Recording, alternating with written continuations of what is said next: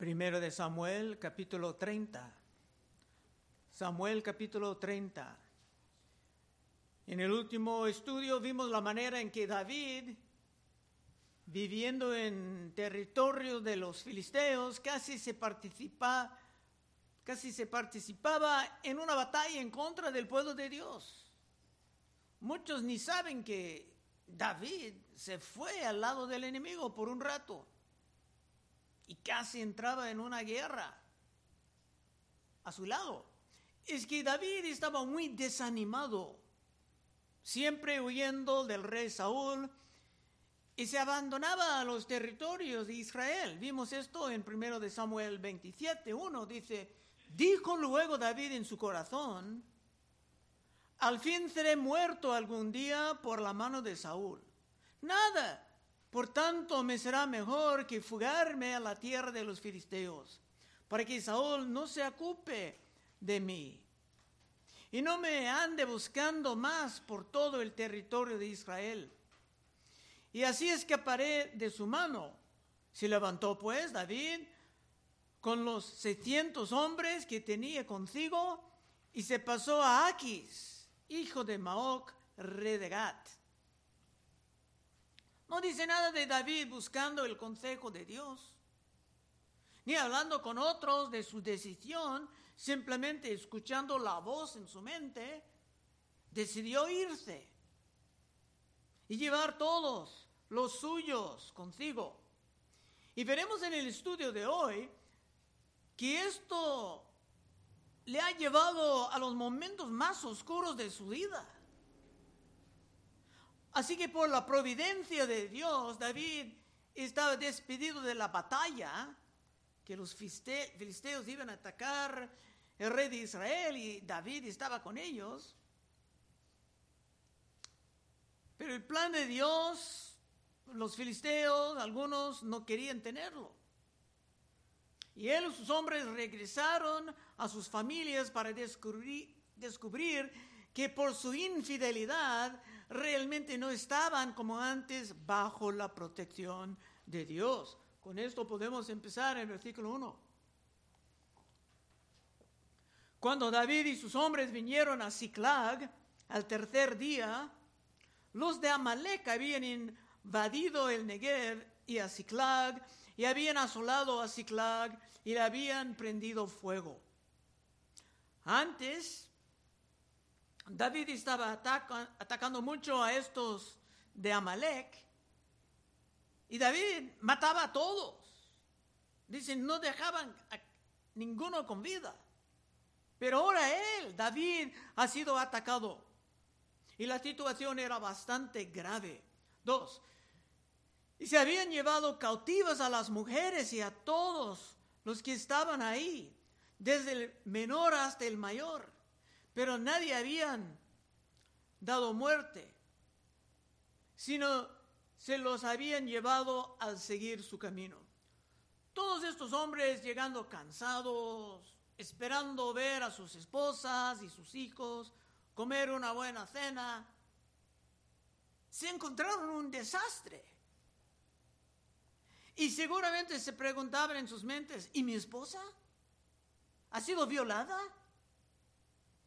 Será vendida como esclava a unos crueles entre los paganos? ¿Acaso no veré mis hijos nunca más en mi vida? Tres. Vino pues David con los suyos a la ciudad y aquí que estaba quemada y sus mujeres y sus hijos e hijas habían sido llevados cautivos. En esos momentos estaban aplastados por el desánimo, cansados y cayendo en una rabia. Se pudiera preguntar, ¿dónde estaba Dios en todo esto, dejando que esto pasara?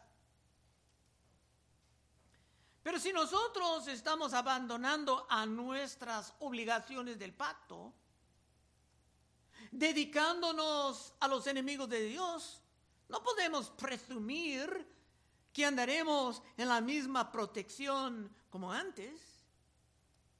Cuatro. Entonces David y la gente con él estaba, alzaron su voz y lloraron hasta que les faltaron la fuerza para llorar. Seguramente muchos estaban gritando.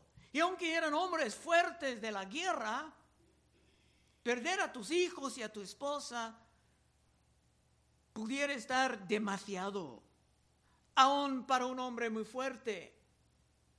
Esto era una pérdida casi incomprensible para unos que normalmente andaban como los vencedores. Y todo esto, el pago muy caro por tomar el lado de los filisteos apartándose de su Dios. Las dos mujeres de David, versículo 5, Ainoam, Jezreelita, y Abigail, la que fue mujer de Nabal, el de Carmel, también eran cautivas. Seguramente ese Abigail, una hermana bella, muy inteligente, pudo llamar un precio muy, pero muy alto en el mercado de los esclavos. Pero sería tal vez violada varias veces antes. Seis. Y David se angustió mucho porque el pueblo hablaba de apedrearlo. Pues todo el pueblo estaba en amargura de alma, cada uno por sus hijos y por sus hijas. Mas David se fortaleció en Jehová su Dios. Era un momento muy oscuro. Hasta los hombres de David deseaban matarlo. A veces los momentos más oscuros vienen antes de la luz brillante. Porque el rey Saúl va a morir muy pronto en el capítulo que sigue y David va a subir finalmente al trono. Seis, otra vez. Y David se angustió mucho porque el pueblo hablaba de apedrearlo. Pues todo el pueblo estaba en amargura de alma, cada uno por su hijo, por sus hijas. Mas David fortaleció en Jehová su Dios. Tocando fondo, aplastado por el desánimo, David no entraba en un pánico, sino que se fortaleció en el Señor. A lo mejor tomaba algo de refugio en la palabra o en sus salmos, escuchando promesas. Sus salmos eran inspirados por el Espíritu Santo. Era un gran error caminar tan lejos de su Dios.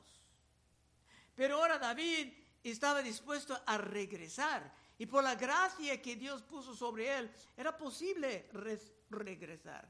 Nosotros podemos regresar después de un desastre así por la sangre de Cristo Jesús. No es como merecemos el perdón, no, otro compraba el perdón para nosotros. Proverbios 22, 15. Oh impío, no acechas la tienda del justo, no saqueas su cámara, porque siete veces cae el justo y vuelve a levantarse, mas los impíos caerán en el mal. Saúl tenía la oportunidad de eliminar a los de Amalek antes, pero no lo hizo. Y ahora David estaba sufriendo también por ese gran error. Siete. Y dijo David al sacerdote Abiatar, hijo de Amalek, yo te ruego que me acerques el efod. Y Abiatar acercó el efod de David. Con el efod se pudiera buscar el consejo de Dios. Durante el Testamento antiguo, cuando no tenían toda la palabra revelada. Y ahora David era todos oídos, no para escuchar la voz en su cabeza, sino para descubrir lo que era realmente la voluntad de Dios. 8. Y David consultó a Jehová diciendo, ¿perseguiré a estos merodeadores? ¿Los podré alcanzar? Y él le dijo, sí, síguelos, porque ciertamente los alcanzarás. Y de cierto librarás a los cautivos. Lo que pasaba con David y sus hombres era solamente una forma estricta de disciplina para enseñarles a no abandonar al pueblo de Dios nunca. Y nosotros debemos de aprender el mismo. Si no queremos pasar por tiempos de disciplina tal vez, aplastados por el desánimo. Y la disciplina era una forma de amor. Hebreos 12, 6. Porque el Señor al que ama disciplina y azota todo el que recibe por hijo. Si soportáis la disciplina, Dios os trata como a hijos. Porque, ¿qué hijo es aquel a quien el Padre no disciplina? Pero si, os deja sin disciplina, de la cual todos han sido participantes, entonces sois bastardos y no hijos. Una palabra fuerte solamente aparece ahí en el Nuevo Testamento. Pero por nuestros errores graves, la disciplina puede estar también grave. Mejor tratar de vivir fieles al pacto, amén. Nueve.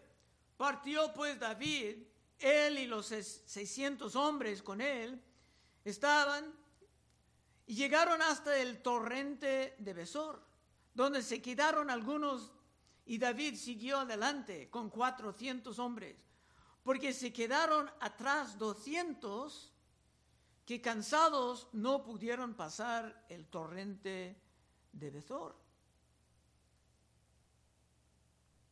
Con muy poco sueño, poca comida, no todos estaban en forma de seguir buscando a sus seres queridos toda la noche. Pero con la promesa de Dios, David y muchos de los guerreros más feroces estaban dispuestos a buscar su venganza militar. y en muchos casos, Dios prefiere salvar con pocos. 11. y hallaron en el campo a un hombre egipcio, el cual trajeron a David y le dijeron, dieron pan y comió y le dieron a beber agua. Cuando Dios está otra vez contigo, pueden venir las coincidencias, o parecen así, o sea, las casualidades en tu favor. Porque ese hombre egipcio fue dejado en el camino para morir. Y él será la llave de la victoria. 12. Le dieron también un pedazo de masa de higos secos y de dos racimos de pasas. Y luego que comió, volvió en él su espíritu. Porque no había comido ni bebido agua en tres días y tres noches. Con esto se puede morir. Sin el rescate de David, ese hombre egipcio seguramente perdería su vida. Tal vez atacado por los animales salvajes. 13. Y le dijo David, ¿quién eres tú? ¿Y de dónde eres? Y respondió el joven egipcio, yo soy siervo de una malecita. Y me dejó mi amo hoy hace tres días, porque estaba yo enfermo. Pues hicimos una incursión a la parte del Negev, que es de los Cereteos y de Judá, y al Negev de Caleb, y pusimos fuego a Ciclad. Ahí era la, la ciudad de David. Ciclad. Ese joven participaba en el ataque como siervo, más bien como esclavo de una malacita. Pero una vez cayendo enfermo, cuando los amalecitas ya tenían muchos nuevos esclavos, dejaron a ese joven en el camino para morirse. 15. Y dijo David, ¿me llevarás tú a esa tropa? Y él dijo, júrame por Dios que no me matarás, ni me entregarás en mano de mi amo, y yo te llevaré a esa gente. Todo esto vino de Dios. El joven estaba dispuesto a confiar en David solamente por el, juramento, por el Dios verdadero, porque los egipcios sabían quién era, no por un juramento de un Dios de Egipto ni de otro país pagano. Y con ese joven la, victoria estaba garantizada. 16. Lo llevó pues, y aquí que estaban desparramados sobre toda aquella tierra, comiendo y bebiendo y haciendo fiesta por todo aquel gran botín que habían tomado de la tierra de los filisteos y de la tierra de Judá.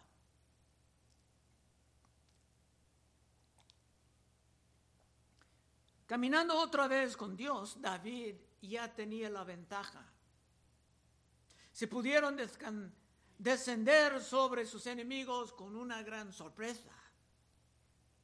Por la providencia de Dios, los cautivos no han sido dañados. No mataban a nadie, no molestaban a las mujeres. Pero hay que pensar, ¿no es simplemente mejor caminar cerca de Dios disfrutando su bendición y su protección? en vez de escuchar la voz en tu mente para hacer una locura. 17. Y los hirió David desde aquella mañana hasta la tarde del día siguiente, y no escapó de ellos ninguno, sino 400 jóvenes que montaron sobre los camellos y huyeron. Si 400 huyeron, muchos murieron ahí. Esta era una gran victoria. Y David no solamente recuperaba todo, sino que había mucho más botín que se pudiera colectar. Dios puede ser muy generoso cuando regresamos a Él, como en el caso del hijo pródigo. 18. Y libró David todo lo que los amalecitas habían tomado. Y asimismo libertó David a sus dos mujeres y no les faltó cosa alguna, chica ni grande, así de hijas como de hijas, hijos del robo, y de todas las cosas que les habían tomado, todo lo recuperó David. Después de pasar por un tiempo sumamente oscuro, aplastado por el desánimo, ahora la luz del sol estaba saliendo otra vez. Y en poco tiempo David iba a subir al trono finalmente como el nuevo rey. Y por eso, hermanos, a veces yo tengo optimismo en medio de lo peor, porque a veces Dios permite que pasen cosas terribles y después viene algo fantástico. 20. Tomó también David todas las ovejas y el ganado mayor, y trayéndolo todo delante decían, este es el botín de David. Y con ese botín David va a establecerse como el gran benefactor de la tribu de Judá. 21.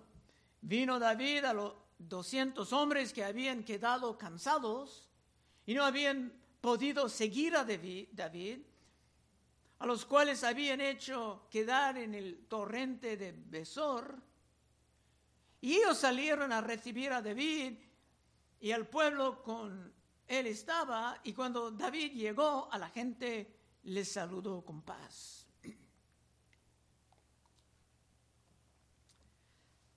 Estos hombres seguramente tenían un poco de miedo porque no participaron en la batalla. Y no es que eran cobardes, simplemente no tenían las fuerzas para continuar. 22.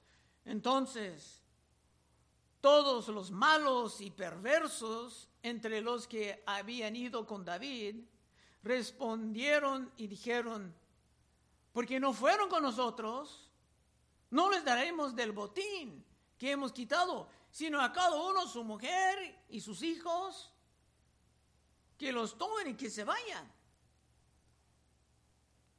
Nótalo que aún entre los hombres de David habían malos y perversos. Es casi, en casi cada ejército hay hombres así. Es casi inevitable. A lo mejor estos son los mismos que estaban dispuestos a apedrear a David antes. Pero sería muy cruel solamente devolver a estos hombres sus esposas y sus hijos sin la capacidad de cuidar de ellos. 23. Y David dijo, no hagáis esto, hermanos míos. Los llama hermanos. David no quería parecer como prepotente. No hagáis esto, hermanos míos, de lo que nos ha dado Jehová. Todo el tesoro vino de Jehová, no de la fuerza de estos hombres. Quien nos ha guardado y ha entregado en nuestra mano a los merodeadores que vinieron contra nosotros. David sabía que la victoria vino de Dios.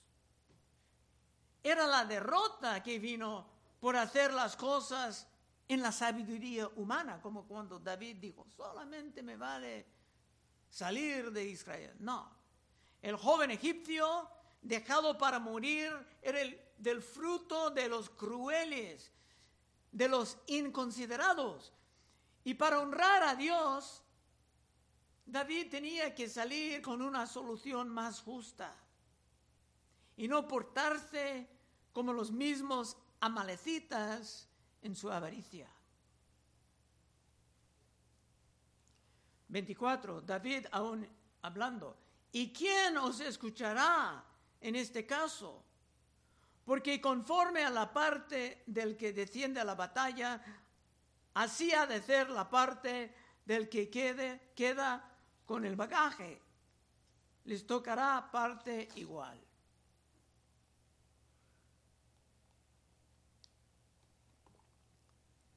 David daba el orden de tener una distribución igual entre todos los soldados. Y tiene sentido, porque en cada guerra hay una variedad de trabajos. Hay cocineros, hay médicos, hay personas que llevan materiales y comida hasta la frontera de la batalla. Todos son importantes y todos deben de participar en los beneficios. 25. Desde aquel día en, adelante fue esto por ley y ordenanza en Israel hasta hoy. David ya no quería vivir como los mundanos, ni vivir entre los mundanos. Era el plan de David, hasta la ley de David, honrar la misericordia no castigando a los que eran por el momento un poco más débiles que los demás. Y como regla, esto estaba observada por siglos en el pueblo de Dios. 26. Y cuando David llegó a Ziklag, envió del botín a los ancianos de Judá, sus amigos, diciendo, He aquí un presente para vosotros del botín de los enemigos de Jehová. David sacaba mucho tesoro de esa batalla y estaba usándolo con la sabiduría, porque en poco tiempo David iba a necesitar el apoyo de todos, levantando el reino de nuevo bajo el que tenía el corazón conforme a Dios. Última parte, 27.